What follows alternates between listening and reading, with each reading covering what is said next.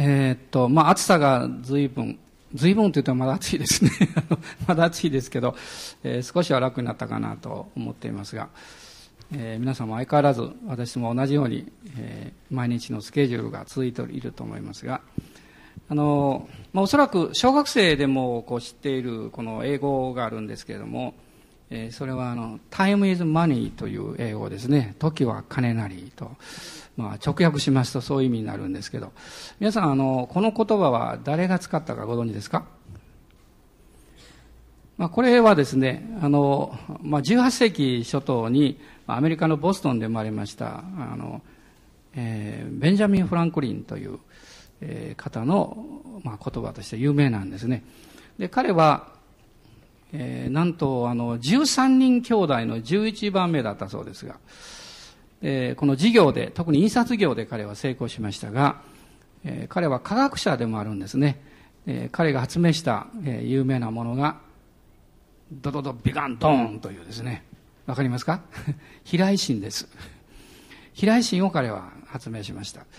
でも彼はそれだけじゃなくって、まあ、非常に有能でですね、あの、政治家でもありましたし、多分フランスだと思いますが、外交官としての働きもいたしました。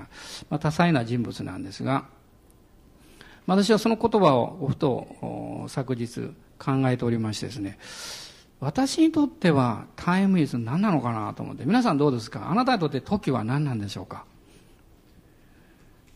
まあ、それは皆さんが、あの結論を出せばいいかもわかりませんけれども、でもこの時というのは、まあ、いろんな訳ができますけれども、まあ、時間、あるいは時代ということも考えることできますが、私の人生の中で、この私たちが選べないことの一つというのが実はこのいつの時代に生まれるかということなんですね。どうして私はこの時代に生まれたんだろうか。まあ、これはもう人が別に決めたわけではあのないわけですね。でも、まあ幸いなことにイエス・キリストを信じて、クリスチャンとして歩む中で、この時ということについての考え方や理解の仕方というものが、まあ、随分こう変えられてきてるなという気がいたします。で、もし、えー、主イエス様を知らなければ、この時の概念というのはですね、非常に小さなものだと思うんですね。で、実はどんな人も、ある意味ではこの三つの時の理解の中に生きてるわけです。で、一つは、永遠という時です。まあ、これは、神様ご自身の存在ということと深く関係してきます。でもイエス様を知らなかったら、この永遠という時についてもあんまり考えなかったかもわかりません。えそして、えー、二つ目は今言いましたように、この時代、あるいは歴史と言ってもいいと思いますね。歴史の時。で、もう一つはですね、非常に身近なことですが、私たちの人生の時というのがあるわけです。で、通常は私たちのこの人生の時という問題に、まあ、関わりながら生活をしています。でも、この信仰を持ちますと、この人生の時、そして、えこの歴史、この時代ということの中に、神様の大きな計画というものを信じるようになります。そして神様の永遠の時ということを考えるようになります。まあそうしますと、この自分の人生の時というのが、単にですね、今、よく似た生活を毎日繰り返しているということではなくて、そこに神様の見てがあるんだということを知り始めるわけです。えー、皆さん、一週間先週振り返ってですね、まあ、小さなことでもいいんですけれども、神様の奇跡というか、神様の印や不思議を経験したなと思われる方、どのくらいおられますか？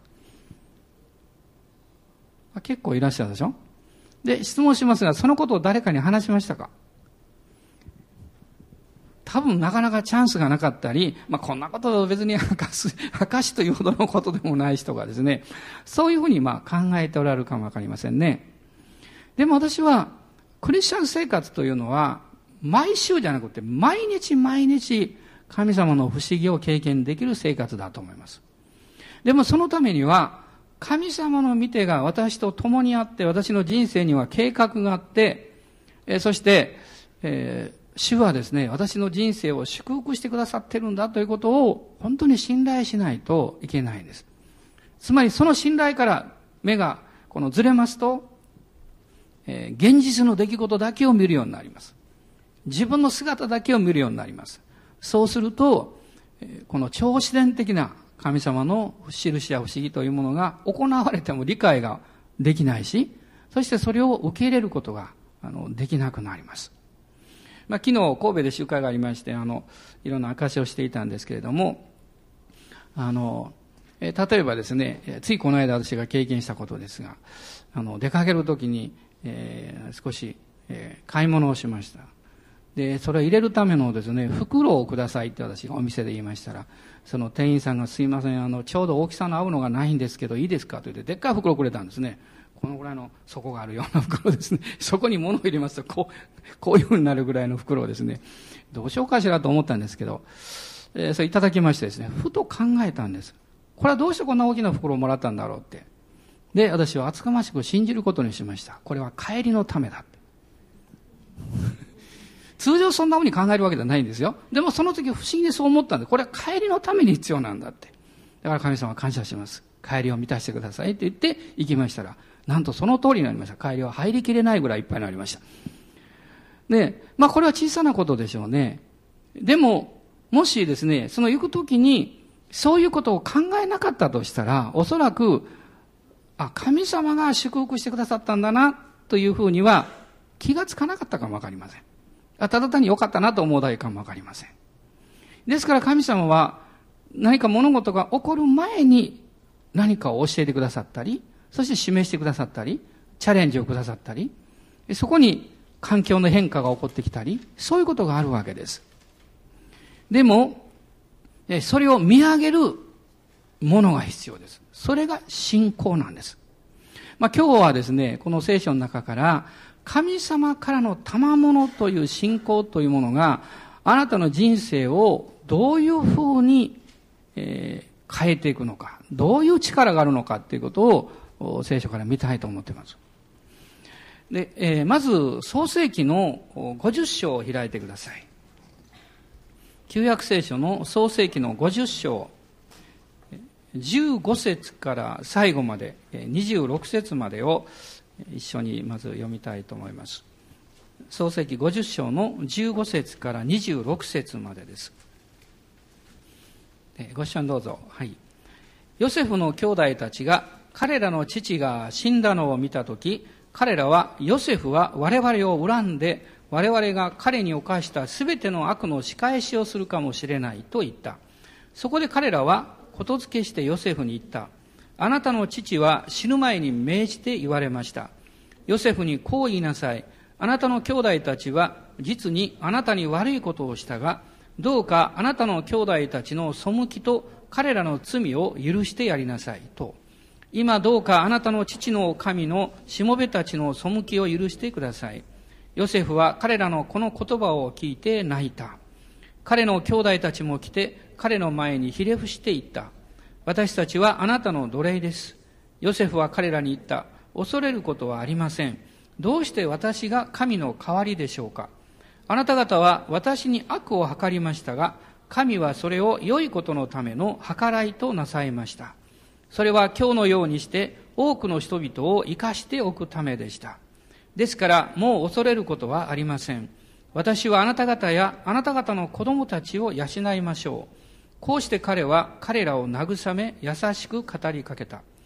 ヨセフとその父の家族とはエジプトに住み、ヨセフは110歳まで生きた。ヨセフはエフライムの三代の子孫を見た。マナセの子、マキルの子らも生まれて、ヨセフの膝に抱かれた。ヨセフは兄弟たちに言った。私は死のうとしている。神は必ずあなた方を顧みて、この地からアブラハム、イサク、ヤコブに誓われた地へ登らせてくださいます。そうしてヨセフはイスラエルの子らに誓わせて、神は必ずあなた方を顧みてくださるから、その時あなた方は私の遺体をここから携え登ってくださいと言った。ヨセフは110歳で死んだ。彼らはヨセフをエジプトでミイラにし、漢に収めた。まあ、創世記というのはま、天地創造から始まりまして、この50章は、棺で終わっています。ね、棺で終わってる。で、この聖書を読んでいて、まあ、一つ不思議だなと思うのはですね、この聖書の人物のこの死に関してですね、妙にこう、あっさりと記されてるんです。何か、もうそのためにですね、ものすごく時間を取ってということではない、ページを取ってということじゃないんですね。おそらくそれは、この、彼らが、えー、人の死というものを最後とは考えていなかったからだと思います。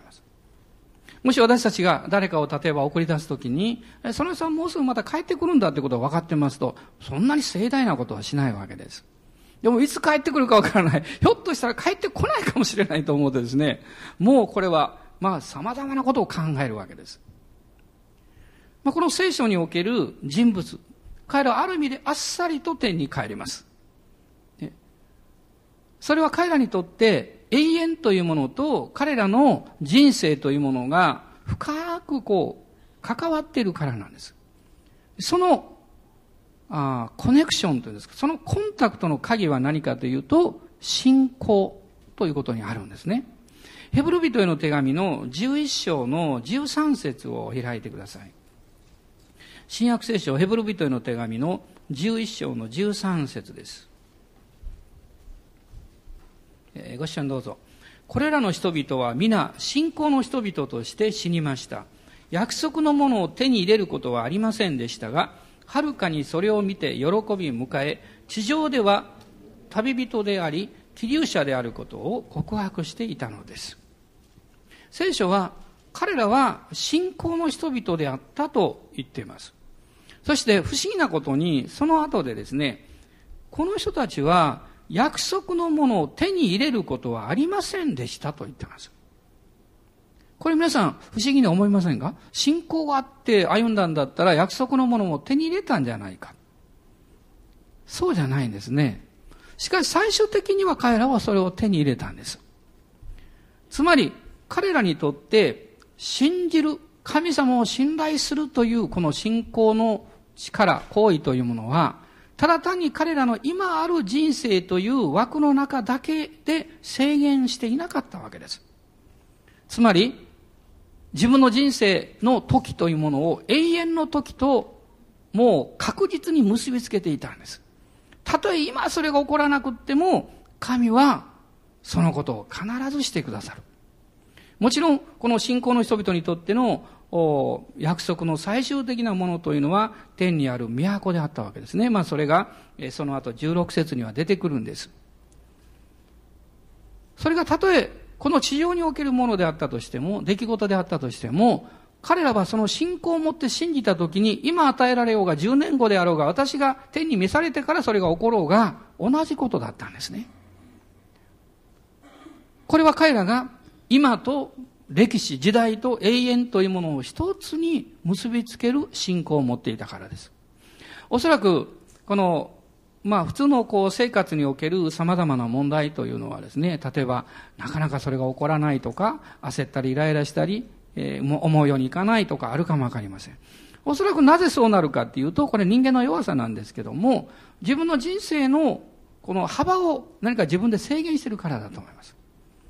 これこれの時までにそれが起こらなかったらどうしようかって。あるいは今のこの現実だけを見るとですね、なんか辛いことが多すぎて、まあとても感謝するとか、そういう気持ちになれない。でも皆さん、今日もう一度考えていただきたいんです。あなたがイエス・キリストを信じて与えられた信仰というものは、あなたの今の人生という枠の中だけのものではないんです。それは永遠という大きなですね、神様の特権と祝福に結びついているものなんです。アーメン。感謝します。どうぞ今日あなたのその、まあ、信仰についての考え方の枠というものを大きくしてください。そうしますと、私たちの入れ物が大きくなると、その入れ物の中に入ってくるものもたくさん入ってきます。思いがけないようなところから主が語られます。主が導かれます。人々が用いられます。いろんな出会いや出来事というものがやってくるわけです。えー、この支援の中にえー、こういう言葉がありますね。あなたの口を広く開けよう。私がそれを満たそう。ね。あなたの口を広く開けよう。私は長い間ですね、この御言葉を間違って解釈してました。つまりそれは、私がを信仰を持って大きな口を開ける。つまり神様に求めなさい。そうすれば与えられるんだと勘違いしてました。そうじゃないんです。そうではなくって、神様が与えるべきものを備え、用意していらっしゃるので、あなたの口を大きく開けようとしおっしゃってるんです。これ大きな違いですよ。ね、大きな違いです。神様はもうあなたのために用意されてる。私はあなたのために受けるべき修行というものをもうちゃんと持ってるんだとおっしゃるわけです。でもそれをあなたが受けようとすると、あなたは入れ物を大きくしなきゃいけない。口を大きく開かなきゃいけない。受けることできないわけです。で、しばし私たちがそういう信仰というものを働かせていくために、えー、そのプロセスにおいて様々な障害物があるわけです。それが不信仰であったり、つぶやきであったり、ね、怒りであったり、妬みであったり、そういうものが妨げをして、神様の前に素直に大きく口を開いて、主よ準備ができました。あなたがそれを満たしてください。あなたがそれを満たしてください。という、そういう信仰を持つ、この妨げになるんですね。で、イエス様を信じて与えられる信仰というのは、精霊によって与えられるものです。ですからそれは、もう100%神様からの贈り物なんです。そして精霊によって与えられる信仰は命がありますから、その命があなたの中に働いていくわけです。その命の力の流れというものを、あなたがあなたの人生の上に働いていただけるように、あなたが自分をオープンにするわけです。あなたがそのことに自分の人生をお任せしていくわけです。ね。これが献身であったり、明け渡しであったり、あるいは捧げるという、まあ、信仰の従順であったりですね。そういうふうに、この表現されています。で、この信仰というものが賜物として働いていくときに、どういうことが起こるんでしょうか？まず第一のことはですね、神様から与えられる信仰は、その人の人生を収めることができるということなんです。その人の人生というものを支配し、そして導くことができるということです。まあ、人間というのはいつも何かに支配されて生きているわけです。いわゆる、それは、最も影響力の大きいものは何かということです。ね、まあ、今日ここにいらっしゃる方はもう、あの、クリスチャンの方がほとんどですから、でも、クリスチャンであってもですね、例えば一週間振り返ってみて、あるいは、えー、一ヶ月振り返ってみて、私の一週間、この一ヶ月の歩みの中で、私に最も影響を与えたものは一体何なんだろうか。それを考えたときに、あなたがどういうことの中に生きて、どういうものによって収められたかということが分かってきます。例えばですね、まあこの一週間はね、もうお金の心配ばっかりしていたって。ね。とすれば、お金があなたを収めようとしていたんです。あるいは仕事のことはあんま心配でしょうがなかった。ね。仕事があなたの人生を収めていたわけです。いろんな問題があって、もうなんとなく落ち着かなくってですね、不安がいっぱいあった。そうすればそういう思い煩いとか不安の材料、ね、そういうあなたの生活の事柄があなたの人生を収めていたことになります。でもあなたが、いや、そういうこといろいろあったんだけど、私はイエス様を見上げて、そして祈ることができた。神様お任せしますと言って、御言葉を信じることができた。とすれば、御言葉があなたの人生を収めていたわけです。まあ、先日、アレスは私にこういう質問をしました。御言葉に支配されて、神様の臨在の中に生きるってどういうことなんでしょうか？どうすればそれわかるんでしょうか？実は聖書にはっきり書いてます。で開かなくていいですけども、ローマ人の手紙の14章のですね、7節8節を見ます。そこに出てきます。あなたが神の御言葉と神の臨在に収められて、つまり信仰によってあなたの人生が収められて生きていくとき、そこには3つのものが必ずあります。神の国は飲み食いによらず、その後です。何ですか？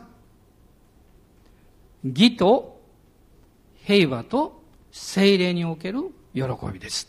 この三つです。ね、義というのは何でしょうか？私の人生も私の生き方もトータルに神様に許され、受け入れられ、そして愛されているという、そういう確信です。まあ、ヨセフという人のえー、実は今日はこの箇所だったんですけども、まあ彼は、ある人間的に見えますとひどい人生を送ったと思います。ね、まず大事に家族にですね、捨てられたということですよ。こんなひどい人生ないと思いますよ。まあ、あの、他の人にね、えー、いろいろ捨てられる経験するのも嫌ですけど、でも家族に捨てられた。兄弟たちしかも。ね。大変な経験しました。そ、そういうその、痛手というか、心のこう傷ということだけでも、これは生涯引きずっていくような内容なんですよ。しかし神様が共におられたので、彼は守られました。ね、殺されないで奴隷として生かされてエジプトに売られた。そしてそこで彼は主を信頼して自分の環境の中で主を見上げて生きたわけです。そうすると、もう奴隷の中でもトップになっちゃった。で、主人の財産を全部収めることのできる、管理できる立場が与えられた。非常に祝福されるわけですよ。しかし奥さんを通して誘惑を受けて、彼が誘惑を退けたために、彼が仕えてきたご主人に裏切られます。ね、あなたが誠意を尽くして、あなたは一生懸命良いことをやった。でもその相手があなたを裏切ったら、どんなに辛いでしょうね。彼はそういう経験します。そして牢屋に入れられます。なんとこの牢屋は、彼が長い間仕えてきた主人の家の中にあったんですよ。彼は知っていたと思いますよ。そこに牢屋がある。ね。これ王様の、いわゆるその王様、普通の牢屋じゃなくてですね、王様に直接関わる囚人たち、あるいは何か一時的に刑罰を受けた人が入れられる極屋なんですよ。で彼はそこにあるあのある人々がいたのを知っていたかもしれないし、でも自分は奴隷ではあったけれども、囚人ではなかったんです、その時は。その自分がおった、そしてこの、その家が彼の存在によって祝福された状況の中で最悪と見られる場所に彼が今度は投げ入れられたんですよ。でも彼はつぶやかなかったんです。彼は恐れることもしなかったと思います。主が共におられたのでと書かれていますから。彼の力じゃないんです。彼の何か、えっ、と、訓練されたですね、そういうものによってじゃないです。主が共におられたので、ヨセフは祝福されたんです。守られたんです。ここにいつも鍵があります。主があなたと共におられるということを、あなたは毎日毎日の中でしっかりと受け入れ、信じなきゃいけないんです。ある人はこういうかもしれません。信じなかったらどうなるんですか？主はどっか行かれるんでしょうか？いいえ。共におられるんです。でもあなたがその主の臨在と御言葉の中にとどまれないとき、あなたは世の中に方に出て行ってしまうんです。あるいは世の中の力があなたを攻撃してくるんです。そして様々な被害を受けるんです。様々な誘惑を受けるんです。罪があなたを支配するようになるんです。主がおられた、おられなかったからじゃなくって、主のところにとどまらなかったからです。例えば、ま私がですね、えー、家で冷蔵庫を開けて何かを食べたとします。何を食べても通常安全なものが入ってます。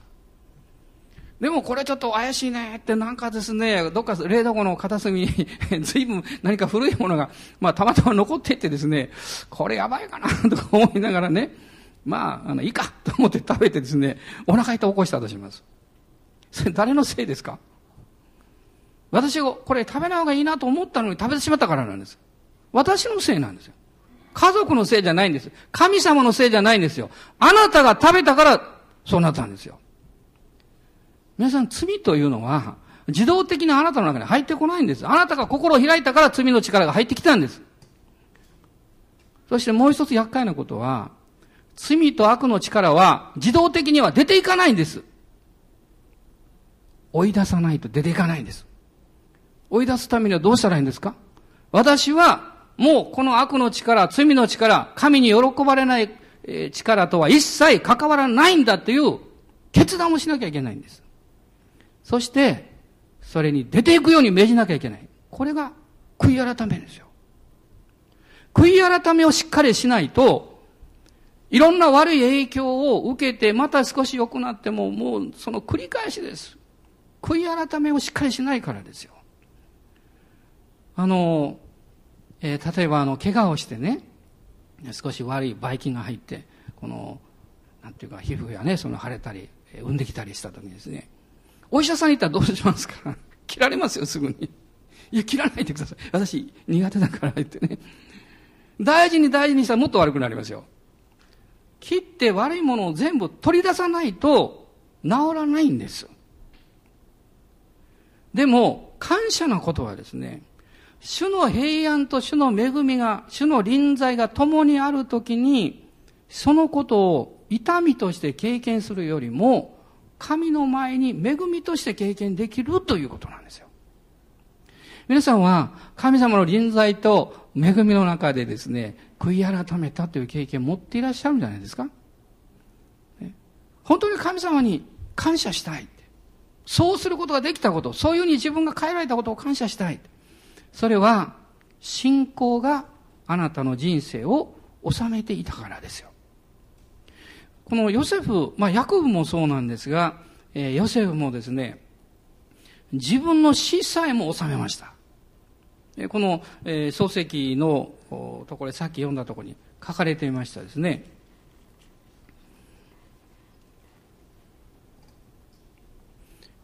これ面白いですね。50章の24節ヨセフは兄弟たちに言った。私は死のうとしている。こう言えることは恵みなんですよね。ですから、突然死ではなかったわけです。ああ、もうすぐ私は召されるんだと、彼は感じたんです。そして、彼は命じたんです。この地からアブラハム、イサク、ヤコブに誓われた地へ登らせてくださる神様。その時に必ずあなた方は私の遺体をここから携え登ってください。これはただ単にですね、約束の地で自分が葬られるということだけではなくって、彼は文字通り自分の人生を信仰によって収めたということなんですよ。自分の人生の上に神の権威と力を信じて、そしてそれに従ったということなんです。これはすごいことじゃないでしょうか。私たちはいろんなこの不安材料がやってきますと、簡単にその不安にですね、押し流されてしまいます。そして、おさ、あの、収められてしまうんです。収めなきゃいけないのにね、収められてしまう。もう聖書は、そうじゃないです。ヤコブもそうでしたけどね。このヨセフもそうだったんですね。そして、二つ目のことは何かっていうと、信仰の賜物というのは、あなたの日々の生活の中に神様の見てを見させてくださるんです。信仰がないと神様が働いてくださってもわからないんです。気がつかないんですね。でヨセフがこのエジプトにいる間に彼はま結婚しました。13年間大変な人生を送りましたけども、でも彼は不思議なことに、この解放された後で、あるいは兄弟たちに対してもそうですが、彼らを許していますね。私は悪い経験をした。この50節、えー、ごめんなさい、え、ー、と、50章のですね、20、20節ですね。あなた方は私に悪を図りましたが、神はそれを良いことのための計らいとなさいました。彼はそういう神の計画を信じる告白をしています。それだけではないんです。私は素晴らしいなと思うのは、21節の最後の言葉なんです。一緒にどうぞ21節の最後の言葉を読んでください。こうして彼は彼らを慰め、優しく語りかけた。兄弟たちを許しただけではなくって、慰め、優しく語りかけたと書いてます。ヨセフは、神様の愛によって行動したんです。行動できたんです。まあ私は神様を信じるし、まあ主が言うことしてくださるからいいですよ。もう許しますか許しますから。そんなことじゃないんです。彼はね、兄弟たちを慰め、優しく行動したんです。なぜなんでしょう？それは彼は自分の人生というものを信仰によって収めていただくだけではなくって、神の臨在の見てを見ていたんです。つまりそれは祝福を知っていたということなんです。祝福というものがですね、彼の人生の中に非常にリアルに、日々の生活の中にそれが表されていたんです。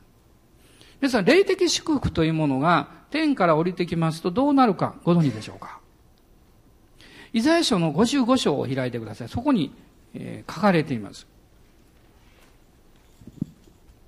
イザヤ書の55章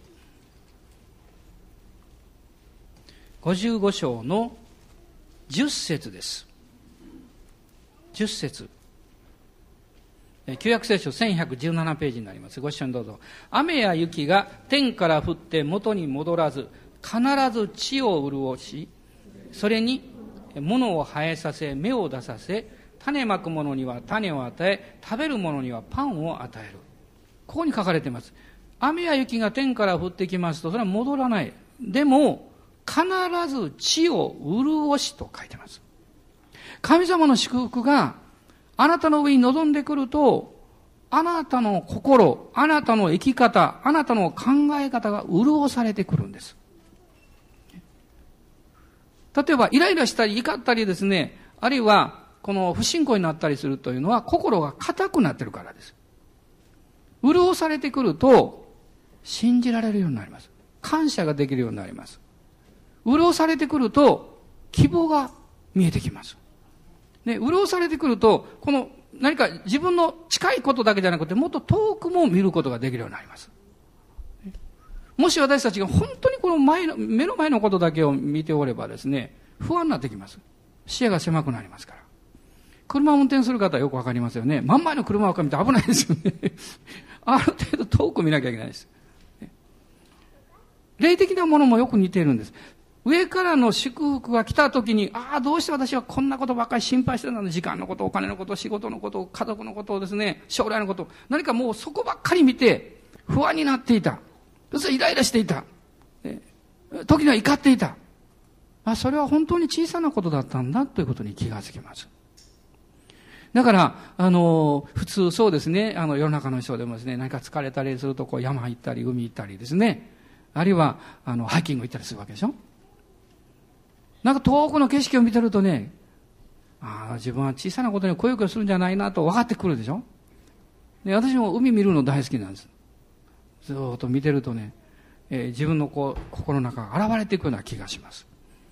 でも私たちは、たとえ山へ行ったり海行ったりできなかったとしても、御言葉を通して主を見上げるときに、主があなたの心を開いてくださって、大きな視野を与えてくださるんです。で、この55章に、えー、その少し前なんですが、9節9節、えー、一緒に読んでください。天が地よりも高いように、私の道はあなた方の道よりも高く、私の思いはあなた方の思いよりも高い。もしあなたが、あなたの人生の中で神様の導き、神様の道をもっと知りたい、あるいは神様の思いを理解して生きていきたいと思うならば、あなたは低いところで生活してるとダメなんですよ。低いところってどうですか？この地上のことばっかりで心を支配されるということなんです。自分の生活の前のことを、ね。私もあの、机の上にいっぱいメモを置いてましてですね、忘れっぽいんで、あの、やらなきゃいけないことをバーッとメモに書いてこう置くんですね。いろんなものをこう書いてます、メモですね。で、終わったらこうして終わったら捨てします。でも、きちっとまとめたりあんまりしないんです。それ理由があるんです。私にとってですよ。皆さんにとっては問題ないかもしれない。私にとって、あんまりきちっとスケジュールをまとめると、その範囲のことしか考えられなくなってしまうんです。だから、ポイントだけ書いてる。これとこれでしなきゃいけない。これとこれでしなきゃいけない。枠はつけないんです。これ私の方法ですから。それは、私は低いところを歩きたくないんです。皆さんどうでしょうか？信仰において、この霊的な生活においても、低いところはあんま歩きたくないんです。高いところを歩きたいんです。それは、なぜかっていうと、主の道は高いからです。主の思いは高いからです。主の道を歩きたいんです。主の思いを理解したいんです。その時、そのために私たちは、神様の臨在の見ての中にとどまらないといけないんですよ。この、えー、漱石を見ていきますと、例えば、48章の20節と21節の中に、マナセとエフライムの祝福ということがこう出てくるんです。まあ、ヨセフはエジプトで2人の男の子を設けました。長男がマナセなんです。マナセというのは、この忘れるという意味を持っています。神様は苦しみを忘れさせてくださった。まあ、それはヨセフの人生のある意味で前半なんですね。30歳までの前半。彼は苦難の通った。特に17歳から30歳まで。そして30歳以降、彼は非常に祝福されました。で、この2番目の息子、次男をエフライムと名付けました。エフライムというのは実り多いものという意味です。神が豊かに祝福してくださった。ね。まあ、息子たちにそういうこの名前を付けたわけです。そしてこの48章の20節と21節は、この息子たちに対してお父さんのヤコブが霊の祝福を祈っているところなんです。一緒にどうぞお読みになってください。そして彼はその日彼らを祝福していった。あなた方によってイスラエルは祝福の言葉を述べる。神があなたをエフライムやマナセのようになさるように。こうして彼はエフライムをマナセの先にした。イスラエルはヨセフに言った。私は今死のうとしている。しかし神はあなた方と共におられ、あなた方をあなた方の先祖の地に返してくださる。エフライムもマナセも祝福されました。ヨセフ族というのはないんですよ。ヨセフ族というのはね。このヨセフのエジプトでイスラエルは民族になりました。そしてその時に13部族になりました、実質は。ヨセフが2つの部族の権利をもらったからです。マナセ族とエフライム族です。そしてこの2つは祝福されたんですが、神様はヤコブを通してマナセよりもエフライムを長子のように祝福なさいました。で、ヨセフがそれに気づいてですね、お父さんの手をですね、お父さんが手を交差したのこういうふうに。で、これ、元に戻させようとしたんです。でも、それでいいんだって。実はこれは何を教えてるかっていうとですね、私たちが神様の御言葉にとどまり、神の臨在の中にとどまることを愛していったときに、あなたは神の計画を見ていくことができるということなんです。私はクリスチャンの、のまあ、特に若者たちもそうですけども、私も覚えがあります。自分のクリスチャン生活の最も大きなフラストレーションの一つは、私はどうしたらいいんだろうって、私の人生どうなるんだろう、神様の計画何なんだろうかって。まあもちろん何歳になったってそれはありますけど、でも、聖書にちゃんとその鍵が書かれています。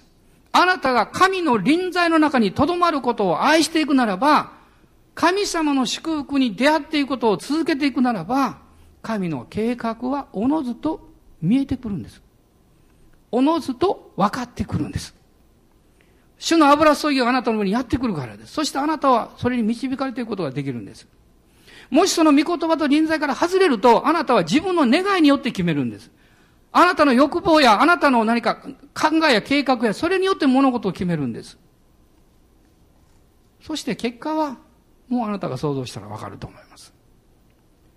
神様の見てが信仰によってあなたの上に置かれるような人生を歩むことです。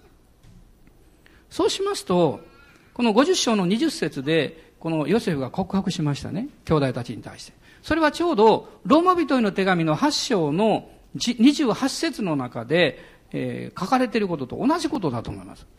このローマ人の手紙の8章の28節というのは非常に有名な御言葉なんですが、こう書かれていますね。神を愛する人々、すなわち神のご計画に従って召された人々のためには、神が全てのことを働かせて益としてくださることを私たちは知っています。アーメンでしょうか？えー、ちょっと半分ぐらいしか自信ないけど、まあ、面なんでしょうか？あまり、面ぐらいまでいかないでしょうか？あ、あ、あ、あ、というぐらいなんでしょうかね。この御言葉は、一つの実はこの脊椎のようなものを持っています。神が全てのことを働かせと、益、働かせて益としてくださることを私たちは知っています。つまり、知らない人もいるということです。神様はいろんな良いことをしてくださっても、なかなかそれを知らない。知らないというよりもそれをそのように受け入れられない。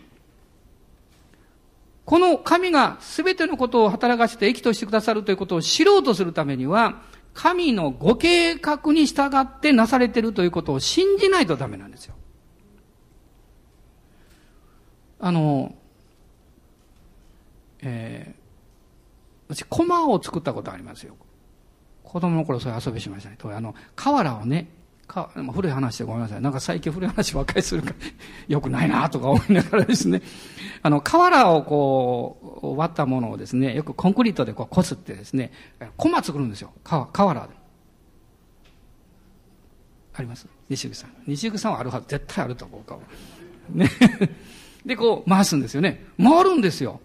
ところがその、えこのなんていうか、芯の部分、三角形の下の部分がずれてると、すぐ止まるんです。本当に真ん中にしなきゃいけないんです。だからまた小粒でしょうかですね。同じことですよ。その芯の部分がずれてると、いくら芯があってもずれてると、正しく回らないんです。つまり、私、あなたの経験してる環境を神の前において死を信じますと言えないんですよ。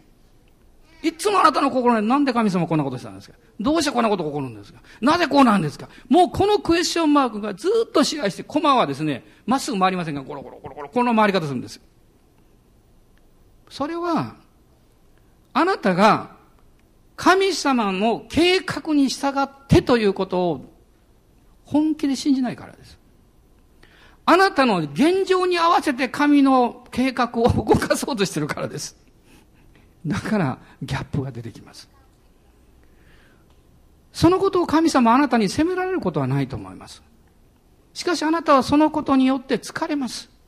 それをずっと続けていくと疲れると思います。神様あなたを助けたいと思っていらっしゃると思う。どうしたらいいんですか？私はそういうふうに信じると辛いことがある。悲しいことがある。でも、それをあなたにお任せします。思い切ってね、祈ることですよ。どうぞ誤解しないでください。神様あなたを責められませんよ。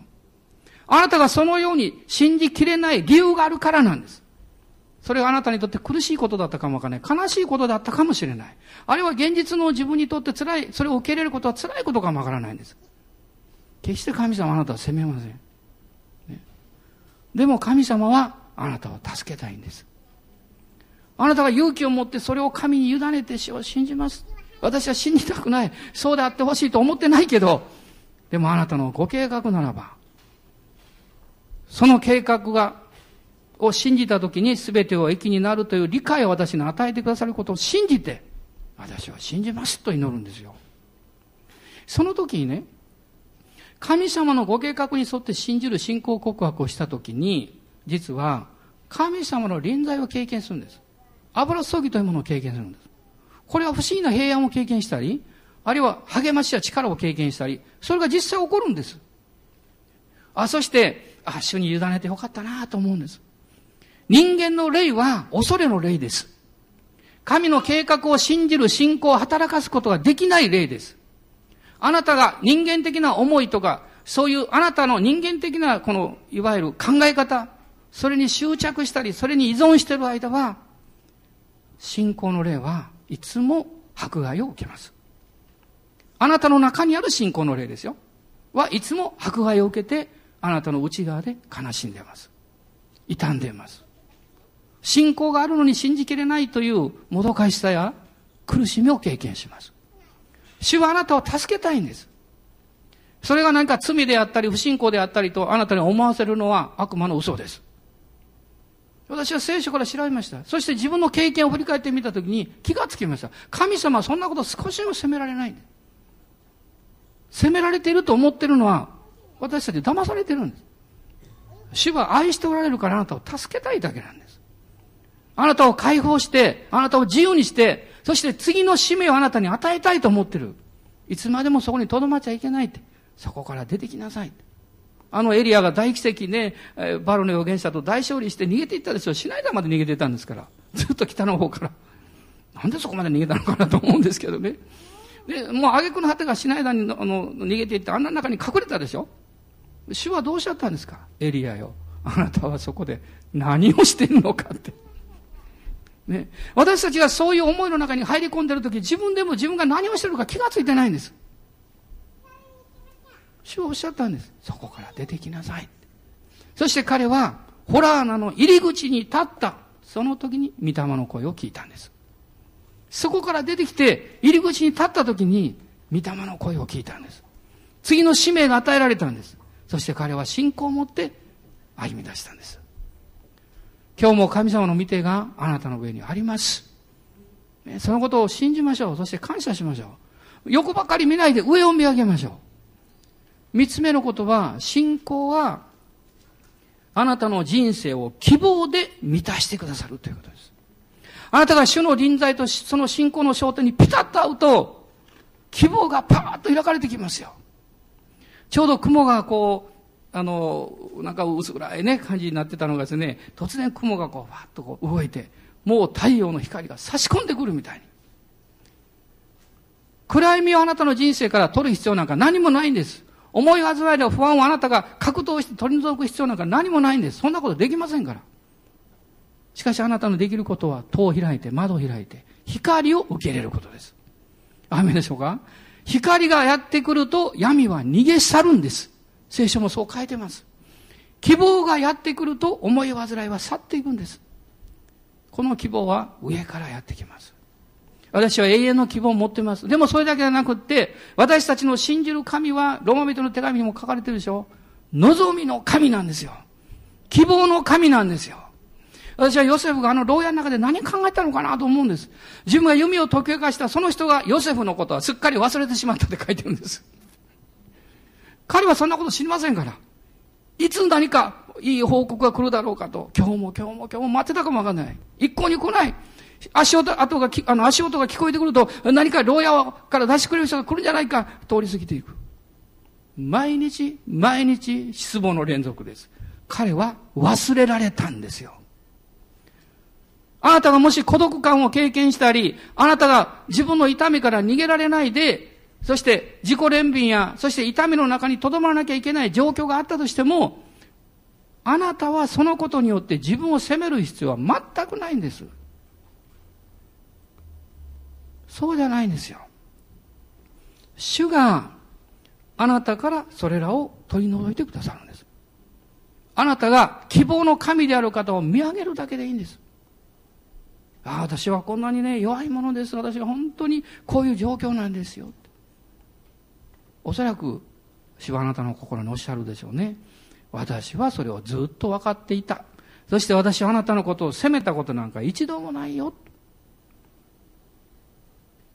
あなたが戸を開けて、その信仰を働かせて、光をあなたの人生の中に取り入れる、その入り口を作ることを待っていただけなんだということです。なんと幸いなことでしょうか。神様があなたに日々の生活の中で経験させてくださる素晴らしい三つのものがあるんです。私はいつかこのことについてもっと御言葉から話したいと思ってるんですけどね。三つのこと。どうぞそれを最後に心に留めてください。いつも自分に言ってください。私は毎日そのことを自分に言い聞かせます。一つ目は愛です。神はあなたに愛をくださいます。神の愛です。二つ目は許しです。永遠の許しをくださる。三つ目は祝福です。霊の祝福です。神からの祝福です。それを毎日自分で信仰を持って言うんです。神様あなたの愛をいただきます。あなたの許しをいただきます。あなたの祝福をいただきます。お祈りします。今立ち上がりましょう。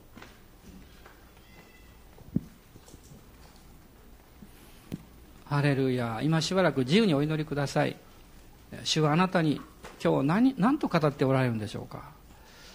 主の臨在があなたを覆っているということに気がつかついていらっしゃるでしょうか。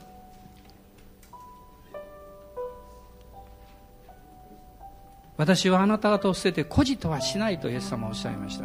私は世の終わりまであなた方と共にいるのですとイエス様はおっしゃいました。私のところへ帰ってきなさいとある人に語っておられるかも分かりません私にしっかりつながっていなさいとおっしゃっているかも分かりませんあなたの持っている痛みや悩みや重荷を私に明け渡しなさいとおっしゃっているかも分かりませんどんなに素晴らしい過去の思い出もそしてあなたの上に起こった懐かしい出来事もそれはあなたの将来を保証するものではありません。それは神様からの贈り物だったんです。ですから私は神様に感謝します。こんな素晴らしい経験やそして思い出を作ってくださってありがとうございました。でも私は過去に生きていません。あなたと共に将来を生きますと主の御言葉の力に導かれて上からの新しい希望をいただいて、私はあなたと共に前進します。主はあなたの通るべき道から恐れを取り除いてくださいます。あなたがキリストにあって一歩一歩踏み出すときに、あなたの前にある様々な妨げは逃げていきます。あなたに恐れをもたらすような巨大なものや不可思議なものや不安を与えるものをあなたの前に来てひざまずきます。それはあなたの横に王である方がおられるからです。主はそのような人生をあなたに歩ませたいと心から願っておられるんです。どうぞ古事記のような歩み方しないでください。盗人のような歩み方しないでください。何か犯罪人のようなおどおどした生き方をしないでください。私たちは神の子なんです。ハレルヤ、感謝します。王でいらっしゃる主を崇めましょう。私たちのうちに偉大なる方がおられて、この方はこの世のものよりも強いからですと書かれています。ハレルヤ、感謝します。世に勝つ者は誰かイエスを神の子と信じるものではないか。私たちの信仰こそ世に勝しめる勝利の力ですと御言葉は語っています。この信仰の賜物がキリストによって今日もあなたに与えられているんです。アーメン。しばらく祈りましょう。主をあがめましょう。威厳で祈られてもいいです。どうぞ声を上げてください。そして主に感謝しましょう。アーメン。ハレルヤ。オーラバがシャンバラララ、シリビリビ、ハンバララ、スカラララ、サンバラララ、スローリ。ハレルヤ、ハレルヤ。心の中に何か古いものをいっぱい詰め込んで、もう戸を閉めて、鍵を閉めて、埃が積もってる方いないですか？その鍵を打ち砕いてください。そしてそれを主の前に放り投げてください。イエス様喜んでそれをもう取り除いてくださいます。アーメン。感謝します。私はあなたを新しくすると主はおっしゃっています。おー、イエス様感謝します。ハレルヤ。ハレルヤ。オーラバラララ、サンバラララスカラララ、シャバラララ、サンダララスローリア。主の臨在の力を感謝します。おー、ハレルヤ。私たちを縛ろうとするあらゆる罪の力、この世の習慣の力、私たちに恐れや不安を与える力、それらがキリストの皆によって打ち砕かれていることを感謝します。アーメン。主を褒めたたえます。アーメン。ハレルヤ。ハレルヤ。アーメン。アーメン。ハレルヤ。主よ。アーメン。ハレルヤ。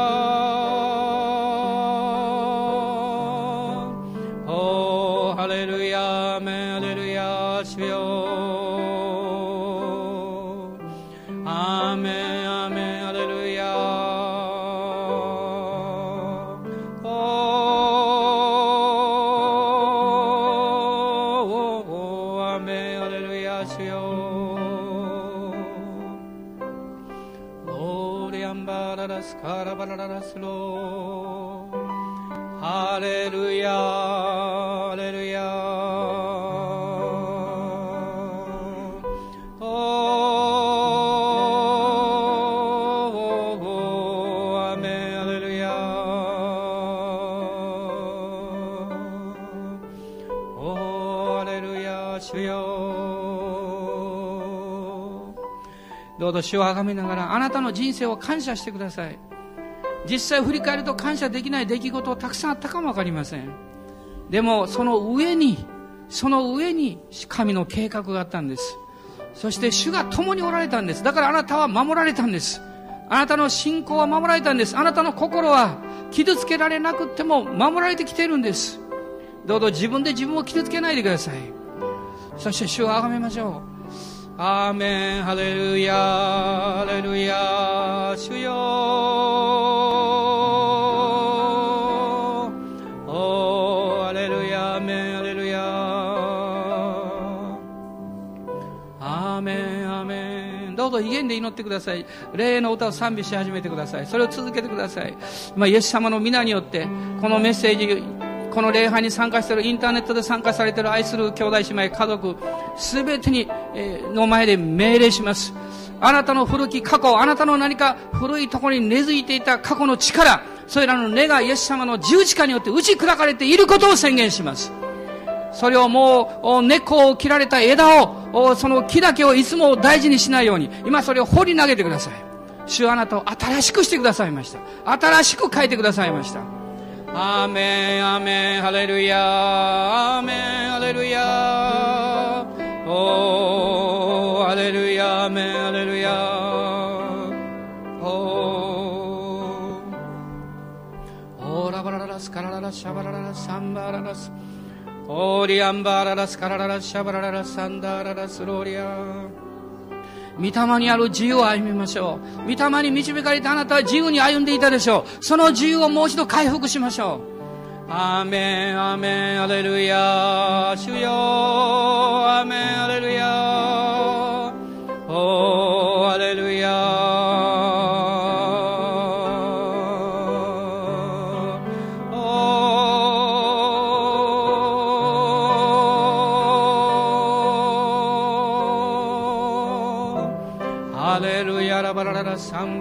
スカラララシャバラララスローリアインディリビリビアンバーララスカラララシャバラララサンバラララスローリア主が与えられました。そして主が取られます。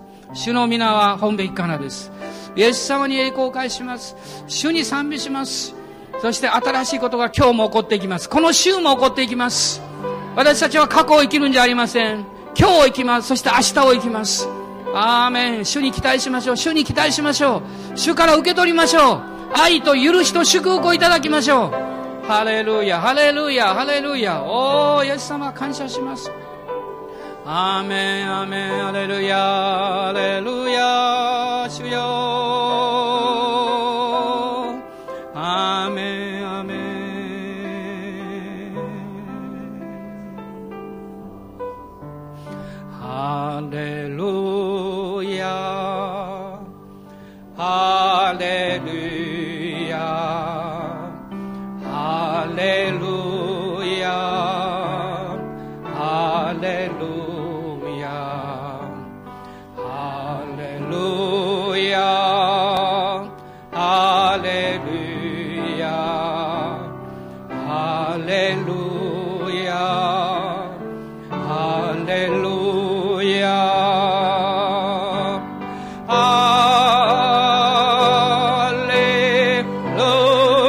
We vio.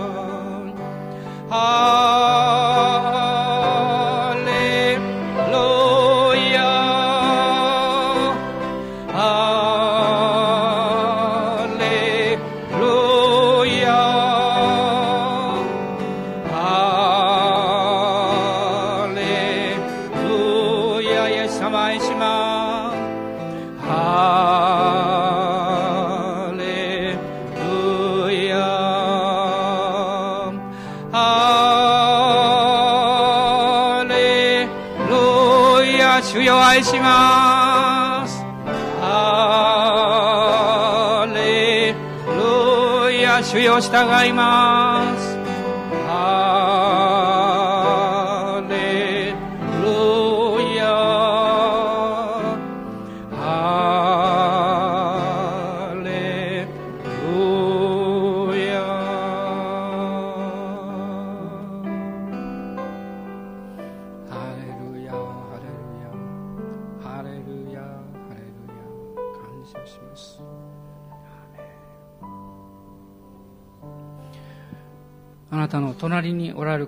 今日もあなたの味方なんですよ。